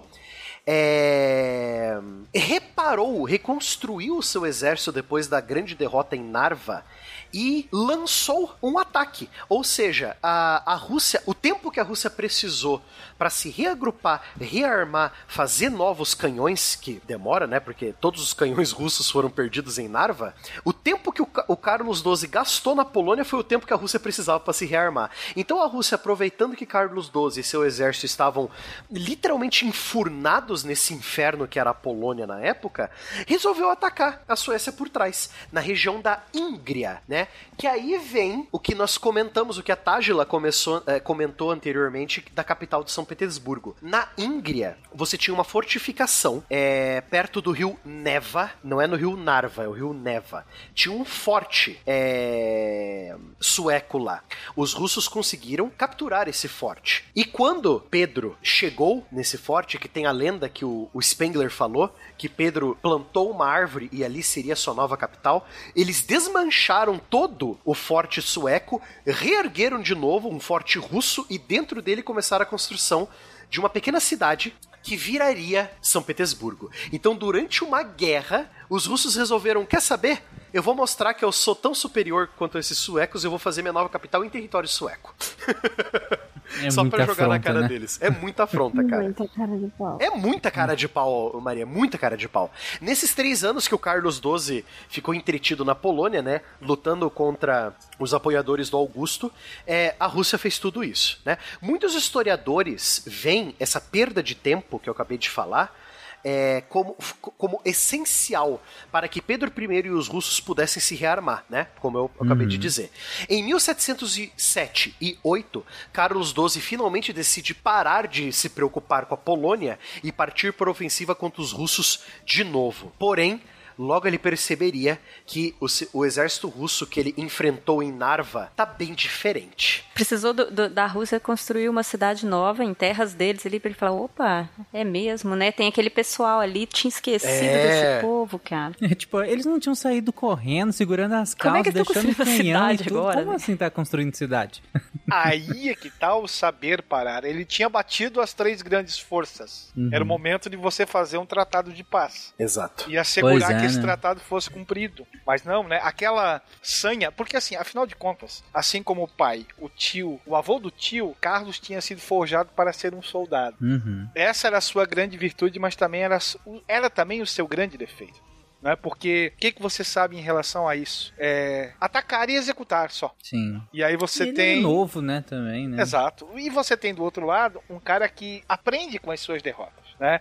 Principalmente se a gente pegar as guerras do século XVIII, nós vamos ter algumas mudanças bem consideráveis da forma como você guerreia. E uma delas era a questão dos suprimentos, coisa que o Pedro da Rússia vai começar a implementar. Mas só pra gente ter uma ideia, né? É, sei lá, por mais dramática que seja a, a ação ali na, na linha de frente, muita coisa e muita coisa muito importante acontece nos bastidores para que isso tudo é, possa acontecer. A gente está falando de alimento, ferramentas, armas, munições, né, E aí os números nos dão uma ideia da grandiosidade disso. A própria moral dos soldados também, né, Spengler? Claro. Né? Para um exército de 40 mil homens, e Carlos parte para a Rússia com aproximadamente 44 mil homens, é, ele consome 80 mil litros de água por dia, somente para os homens. Né? Uhum. E aí você tem assim, ó, cada cavalo ou- ou mula necessitava de aproximadamente 50 litros ou mais diariamente. E aí você tem todos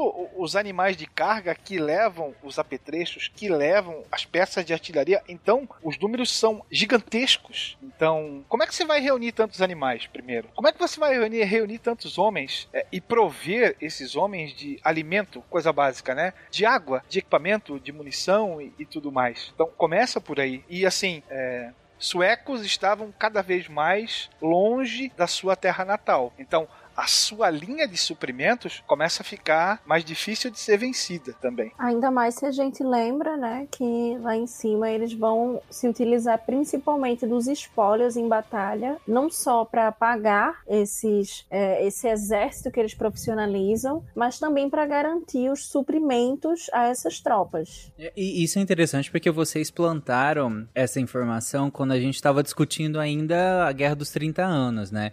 Que o, o, exército sueco ele vive justamente em grande parte da, da, dessa questão dos espólios, né? E isso é a sua vantagem naquele momento e, acaba, e a confiança nisso acaba se tornando a, a sua fraqueza agora, né? É o modus operandi do exército sueco desde o Leão do Norte, desde o Gustavo Adolfos na Guerra dos 30 Anos, é viver literalmente do que rouba. O, o, você vai ter linhas de suprimentos, mas o, o, exército sueco sobreviver do que rouba ajuda na mobilidade, na rapidez, porque você não tem que se preocupar com é, com linhas de suprimento, é, atrasando, né? né? Atrasando o seu, o seu exército com carroças quebrando no meio do caminho. Cara, você vive do que você roubar. Ah, tem fazendas ali, são fazendas do inimigo, rouba comida, entendeu?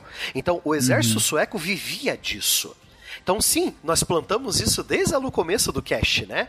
É o modus operandi do exército sueco. Porém, eles vão bater de frente com o modus operandi da nossa querida mãe Rússia, que é a campanha de terra arrasada, não deixar nada para o inimigo. Então, muito antes de Napoleão e do nosso querido tio Hitler sofrer nos ermos russos, Titio Carlos XII sofreu com a política de terra arrasada da Rússia também, né? Você não pode falar da Grande Guerra do Norte sem falar da batalha que foi o, a reviravolta, né? Vai sacramentar o negócio. Vai sacramentar. Como eu disse, a Rússia implementou, vendo os, su, os suecos mudarem de visão da Polônia para a Rússia, é, Pedro falou: queima tudo, porque os suecos vão ter que passar por aqui. Se você queimar tudo e eles não tiverem suprimentos, eles se ferram e a gente pega eles, né? Então, a ideia de guerra do Pedro I era não lutar onde os suecos queriam, deixar os, os suecos entrar mais e mais e mais e mais nas minhas terras arrasadas, e assim que eles ficarem fracos o suficiente, eu cerco eles e ataco. Foi isso que aconteceu. Que, que presságio, hein? Que presságio, né? E foi isso justamente que aconteceu na grandiosa batalha de Poltava, que é música do Sabaton, que, né, que a música se chama Poltava.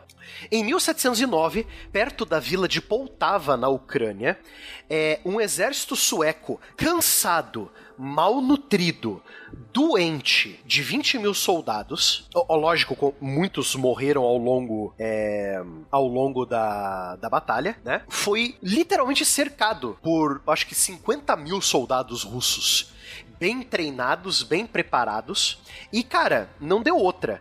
O... Massacre, né? Foi um massacre, cara. O, o, exército sueco foi massacrado. Assim como o exército russo foi massacrado em Narva há nove anos antes, né? O exército sueco foi massacrado em Poltava. Cara, só o rei que, por sinal, o Spengler até apontou ali na pauta, o rei Carlos XII levou um tiro no pé e ele ficou imobilizado, é, não podendo acompanhar as tropas tão perto do, do, da batalha quanto ele queria. Ele foi carregado numa liteira durante a batalha toda. Quando ele viu o revés da batalha, ele resolveu fugir. Ele e 1.500 soldados dos 20 mil conseguiram fugir para o Império Otomano, que não era amigo dos russos também, né?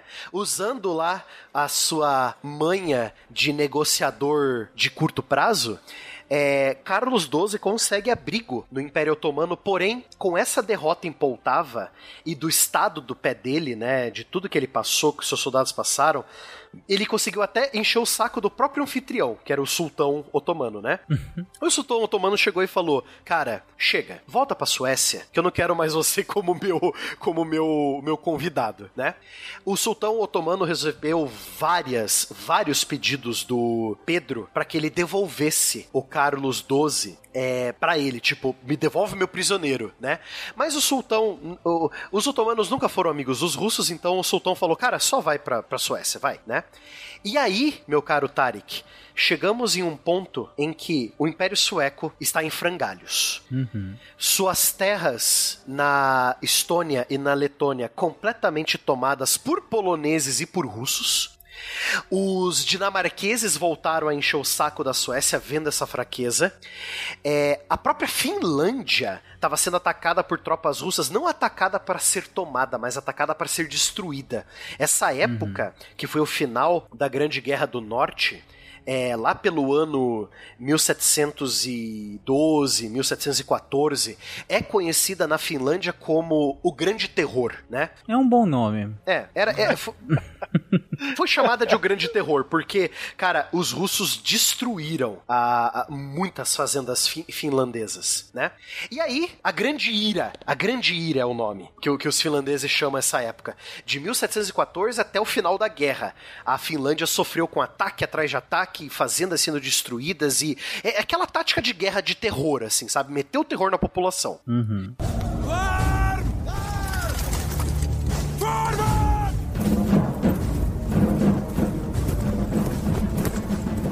Carlos XII volta no mesmo ano em que a frota sueca é completamente destruída por uma frota russa recém-comprada do exterior com dinheiro. Lembra que o, o próprio Will falou pra gente que. É, a Tágila falou pra gente também, né? Que Pedro I queria é, ocidentalizar a Rússia, aprender com o Ocidente, aprender com França, Inglaterra, é, Holanda, né, etc. Então, uhum. é, ele compra navios novíssimos desses é, dessas forças, né?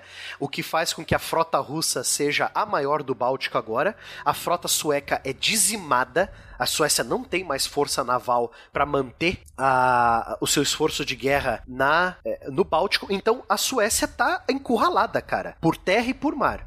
Carlos XII volta para a Suécia e tenta levantar um novo exército. E, como o, Will também falou, né? Ele não sabe parar. Carlos XII organiza uma nova campanha, assim como ele organizou no começo da guerra, há 14 anos atrás, né? Lembrando que a guerra foi de 1700 até 1721, foram 21 anos de hostilidades.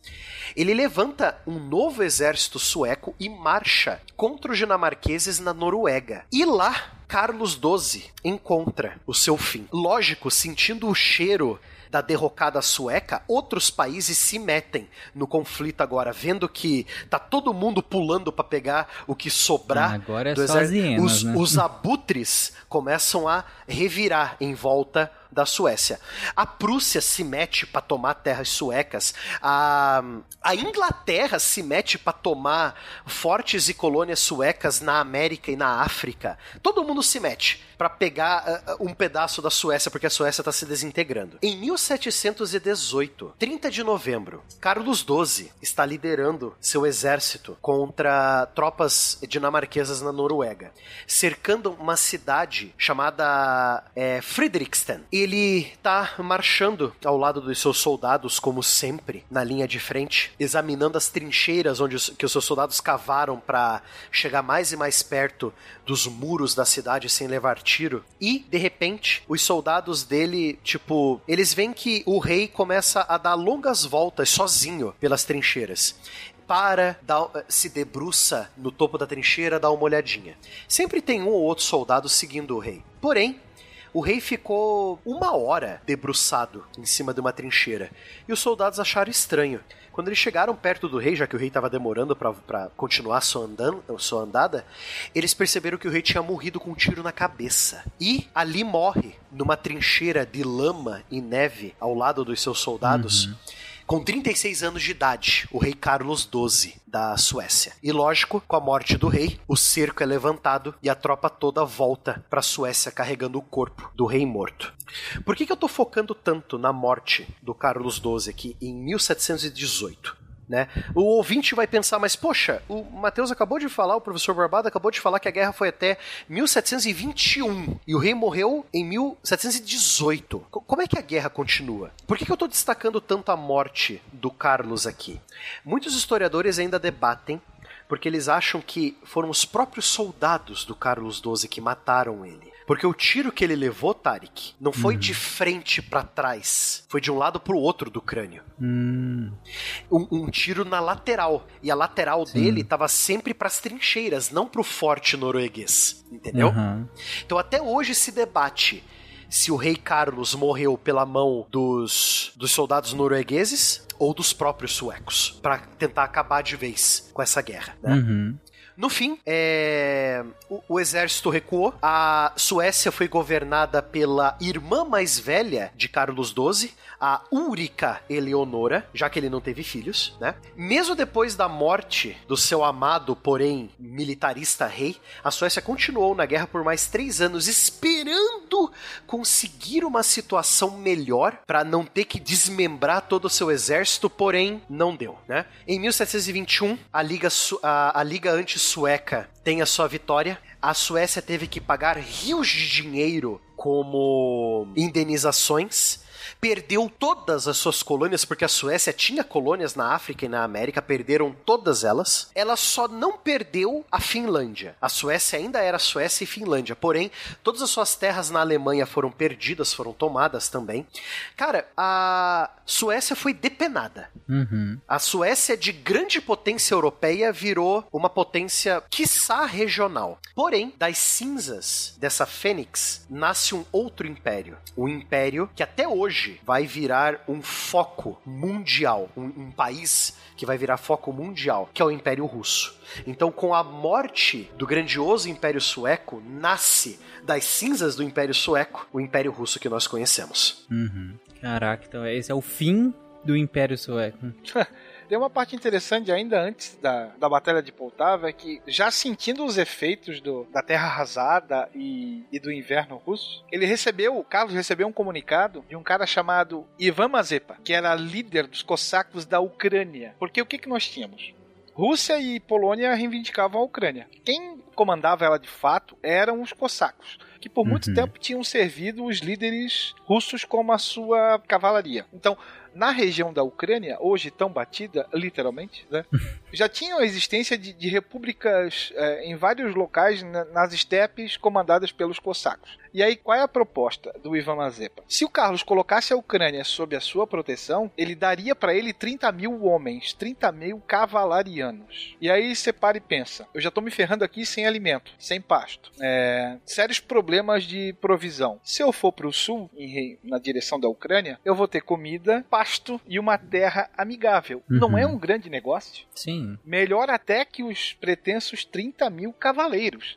Então, antes de ele é, continuar a sua marcha para o combate em direção a Moscou, ele vai para a Ucrânia. Nesse meio tempo, ele manda um comunicado para Riga, cidade onde ele tinha deixado seus homens. É, o general Levenhaupt estava lá e ele pede reforços, principalmente com canhões e provisões. Só que as, e ele sai de lá com 11 mil homens, né, de Riga para a Ucrânia. Só que as forças russas atacam e aí sofrendo com falta de provisões, ele solicita que os homens que ele tinha deixado em Riga venham de encontro a ele. E a gente tem um general chamado Adam Levenhaupt. E ele parte com 11 mil homens para reforçar as tropas.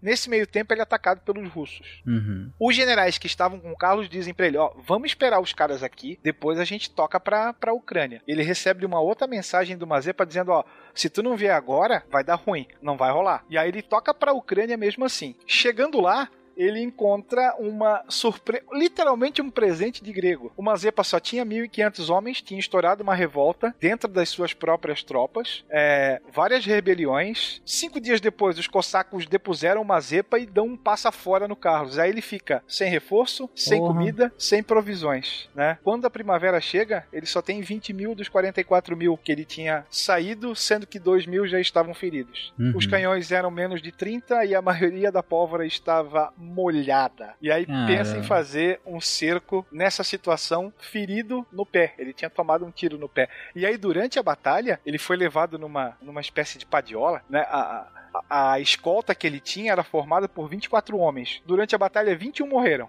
Né? Uma bala de mosquete atravessa o chapéu do Carlos, a outra atinge a sela do cavalo que, que levava ele, e uma terceira bala atingiu uma cruz que ele, de metal que ele usava no pescoço. Acho que ele se tocou que não era a hora dele ficar por ali. O cara Uhum. tava com um tiro no pé, sem guarda, chapéu furado, a sela do cavalo esburacada, e o cara foi salvo por uma cruz que ele levava no pescoço. Os sinais estão todos à mostra, né? Não, pra Pois começar, o tiro no pé. Tomou o tiro no pé, pensa assim: hum, acho que tem uma coisa errada aqui. Hum, pois é, com certeza, né? Caramba. E, e isso no, no- ele ainda não, não tinha ido em direção à Rússia, né? Nesse sentido. Não, isso, ele já toma. O tiro no pé foi imediatamente antes da batalha. E durante a batalha é que ele vai sofrendo todos esses reveses e tem as suas tropas praticamente dizimadas, né? E aí você Uhum. tem um grande número de vítimas suecas, as vítimas russas pouco mais de mil, as estimativas chegam em 1.300. E aí você foge com aquilo que resta, que são 1.500 suecos de 44 mil que iniciaram a marcha. Uhum. É, é só, só, só uma curiosidade, Will, não sei se eu entendi que certo, é, mas essa proposta dos cossacos é- é- era real mesmo? ou Era foi real, mas quando a gente fala em marcha, você leva alguns dias, né, Pra que a coisa venha e vá e tudo mais. Uhum. Tanto é que, que a figura do Ivan Mazepa até hoje é discutida se ele é se ele é um herói ou um traidor ucraniano. Uhum. Tem uma discussão recente, inclusive, sobre isso. Porque, afinal de contas, ele estava se levantando contra a Rússia, né? Sim, pois é. é interessante. Tem uma parte interessante também que eu acho, é porque assim, ó, as guerras do- do- dos anos 1700 começam a mudar e tudo mais, a gente tem artilharia, a gente tem armas de fogo, mas é, os campos de batalha eram tomados por, pelas chamadas nuvens de fumaça. E aí você não Uhum. conseguia ver quem era quem, né? É, Uhum. por isso que se começou a padronizar uniformes e por isso que eles eram tão coloridos. Ah, porque você olhando hoje, pô, o cara ali, ó, é um alvo, né? Todo colorido. Sim. Não, é para que ele realmente pudesse ser visto não só pelo inimigo, mas pelo seu próprio amigo no meio desse nevoeiro de guerra. Então existe o porquê, né? Não é simplesmente Uhum. E os canhões passam a ter é, um papel de maior relevância nas batalhas. Você tem adaptações, passa a existir uma artilharia móvel que acompanha a infantaria, uma artilharia móvel que vai acompanhar a cavalaria, e aí a coisa toda muda consideravelmente lá no finalzinho, até depois com Napoleão vai tirar as suas lições, né? Uhum, sim. É, inclusive vocês colocaram aqui na, na- na- no nosso roteiro aqui uma imagem da exumação, né, da, da, da autópsia do Carlos XII, né, de- em 1917 e tem claramente, né, a, a imagem aqui do, do projétil que atingiu a cabeça dele, né. É, por isso especula-se que teria sido vítima do, do chamado fogo amigo, né? Até Uhum. porque a gente tá falando, é, outra coisa também, né, que, que se comenta, pô, os caras eram idiotas, eles se alinhavam frente a frente, atiravam e, e ficava naquela. Será que ninguém via que, que a coisa não, não ia rolar? O alcance efetivo desses mosquetes era extremamente limitado. Então, Sim, a troca é. de tiros, né, se dava a uma curta distância assim, e a Uhum. vitória cabia ao lado que, sei lá, melhor desempenhasse os movimentos necessários para carregar e recarregar, né, um mosquete carregado pela boca, né, Uhum. anticarga e sob o fogo cerrado. Imagina, você tem um alcance máximo de 100 metros. É por isso que se especula também a, a possibilidade de fogo amigo. É, você não tem um atirador de precisão nessa época capaz Não de tinha snipers, abater, né, lá. É, exato, capaz de abater uma- um alvo de tão longe. Faz sentido, faz todo sentido mesmo. Só, né, pra colocar isso, trazer essa, essa, essa visão nova da Europa que quase não se fala, né? Essa foi a Grande Guerra do Norte. Uhum. Uma guerra literalmente lutada pela Suécia e todo mundo que odiava a Suécia, né? Foi basicamente isso. A Suécia, por ser uma potência militarista expansionista, encheu tanto o saco dos vizinhos que eles tiveram que fazer uma aliança anti-Suécia, que eu nunca vou me cansar de falar isso, porque eu acho incrível uma aliança ter esse nome. É... E, no fim, depois de 21 anos de puro conflito, né? Por um, é, liderada por um rei com um gênio militar incrível, com um exército bem treinado, com um modus operandi que acabou sendo o calcanhar de Aquiles deles, porque seus inimigos aprendem como que você luta e você se ferra se você não consegue mudar o seu estilo de luta. É... Uma fênix morre, o, o grande império sueco, e uma outra Fênix nasce das suas cinzas, sendo a potência no Báltico que vai ser o Império Russo que nós conhecemos, que derrotou Napoleão, que enfrentou o Império Alemão na Primeira Guerra Mundial, que virou a União Soviética, né? Então sai. E que virou a Rússia. É, pois e que é, hoje né? tá aí, aí Entra, entra um contrafactual bacana. E se a Suécia tivesse se mantido a grande potência do norte da Europa e não a Rússia, né? Sim. É isso aí. Eita, que pra essa tem pra manga. Eu vou anotar o tema. No final do reinado do Pedro o Grande, o exército russo tinha 210 mil homens e mais 100 mil de reserva. Então ele basicamente transforma o servo em soldado, né? Através de um serviço militar obrigatório, através de instrução, sendo que muitas delas era ele mesmo que ministrava. Ele gostava de estar à frente, de sentir que tinha uma tropa preparada. Ele manda raspar as barbas e os bigodes de todos para ficar com uma cara mais ocidentalizada e foi um escândalo na igreja quando ele faz isso. E aí ele mesmo raspa os bigodes e as barbas dos nobres da corte dele para mostrar que era ele que mandava. Inclusive, ele passa a cobrar um, um, um imposto, né? Um tributo para quem não usasse tributo, aí né? esse, esse visual ocidental. Pedro Pedro Grande daria um cast só para ele. Justo. Guaxa? Eu, eu gosto de pensar que, pelo menos com tudo isso, né? Eles aprenderam e, e nunca mais brigaram, certo? É. Certo, gente? Os suecos, sim. Suecos Eles Os sim, russos, camarada. nem muito. É verdade.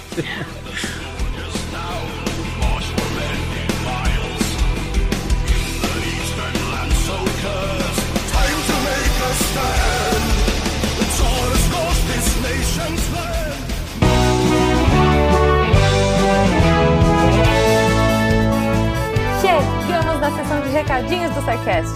Eu sou a Jujuba, passando aqui só para avisar que se você ouvinte quiser ajudar o projeto a continuar divulgando ciência de forma divertida, você pode através do PicPay, Padrim ou Patreon. Além do SciCast, você ajuda a manter outros projetos da casa e a manter o site também, com a nossa produção diária de textos incríveis. Caso você ainda não tenha visto, a gente editou o patronato para esse ano. Temos novidades bem legais esperando por vocês. Os nossos lindos patronos que apoiam e amam o projeto tanto quanto a gente. Os links vão estar aí no post. Fora isso, se você quiser entrar em contato com a gente para dúvidas, sugestões ou, enfim, recadinhos quaisquer, é só mandar e-mail para contato@scicast.com.br. Por hoje é só e eu encontro vocês na semana que vem.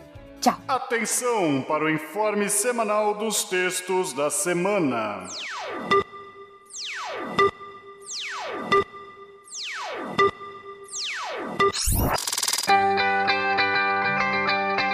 Na segunda, tivemos texto do Antônio Lucas, mais um texto sobre HIV, de um governo negacionista até a esperança das vacinas e da ciência.